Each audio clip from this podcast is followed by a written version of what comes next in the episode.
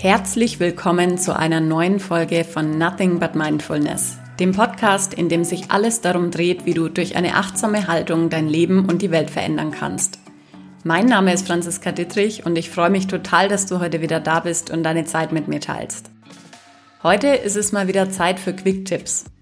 Als Coach ist es ja mein Tagesgeschäft, andere Menschen dabei zu unterstützen, Lösungen für ihre Fragen und Themen zu finden.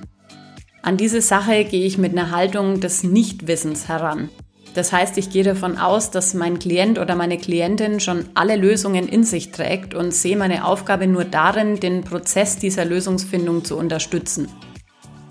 In dieser Folge möchte ich dir ein paar kurze, knackige Tipps mit auf den Weg geben, wie du dich selbst coachen kannst, wenn du gerade vielleicht auf der Suche nach Antworten und Lösungen bist, aber noch kein Land siehst.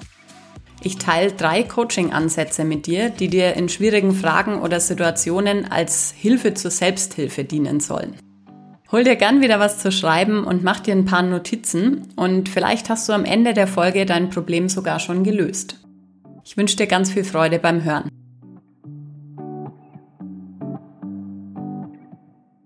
Wir stehen ja alle täglich vielen Fragen und Entscheidungen gegenüber und sind dauernd gefordert, Lösungen zu finden. Das kann manchmal ganz schön anstrengend sein und bringt uns hin und wieder auch an unsere Grenzen.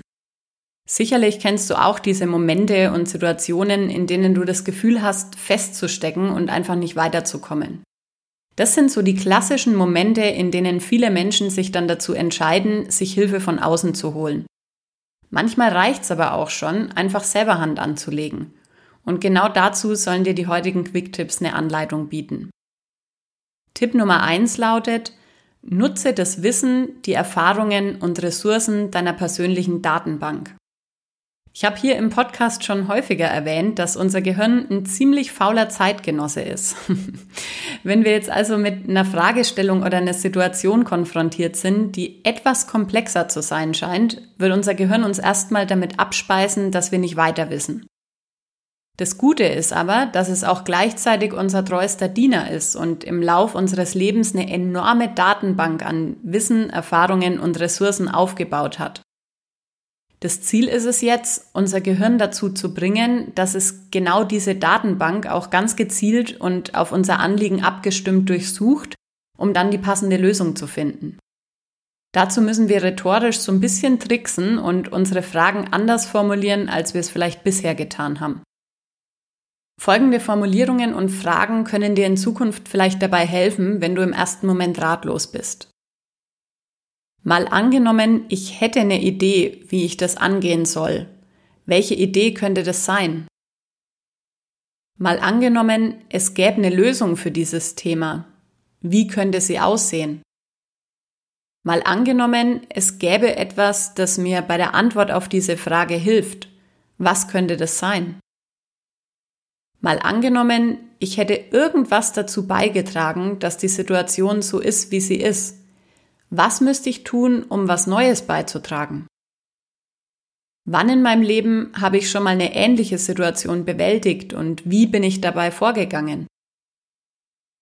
Diese Fragen können dir nicht nur im privaten Bereich, sondern natürlich auch im Job enorm weiterhelfen und einfach neue Perspektiven eröffnen. Tipp Nummer zwei lautet, Tu mal so, als ob dir jemand helfen könnte.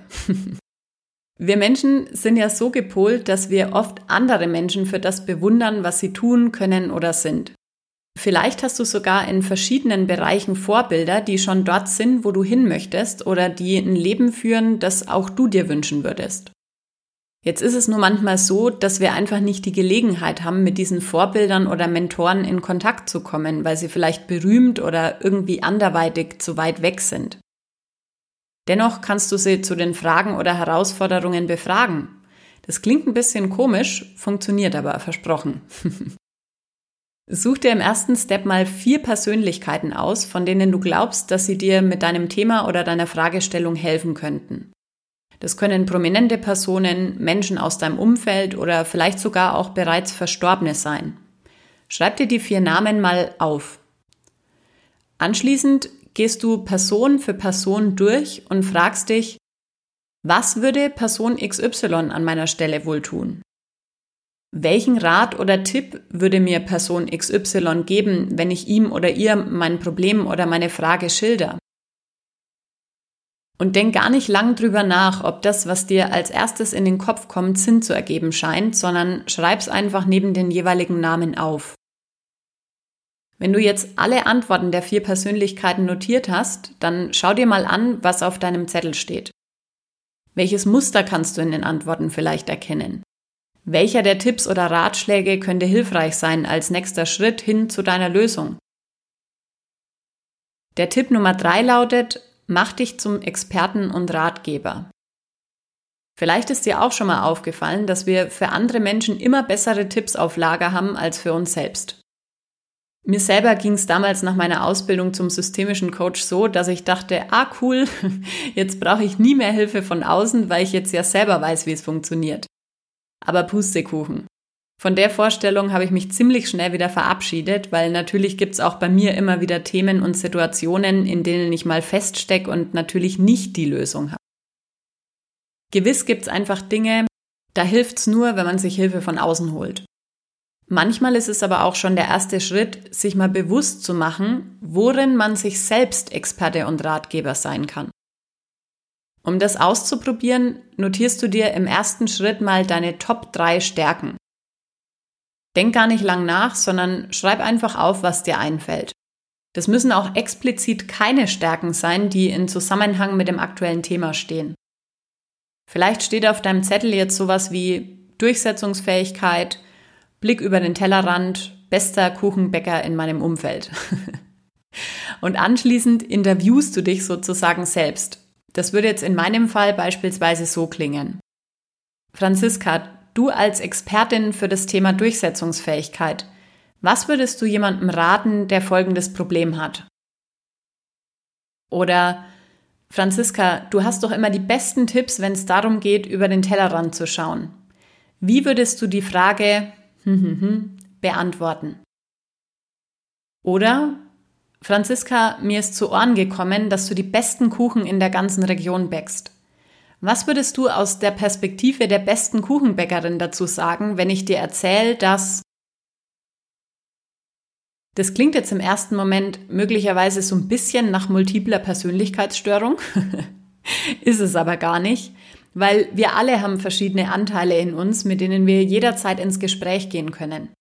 Und meistens sind die Anteile, die unser Problem verursacht haben, nicht auch die Anteile, die es lösen können. Probier das Ganze doch einfach mal aus und lass dich überraschen, was dabei rauskommt.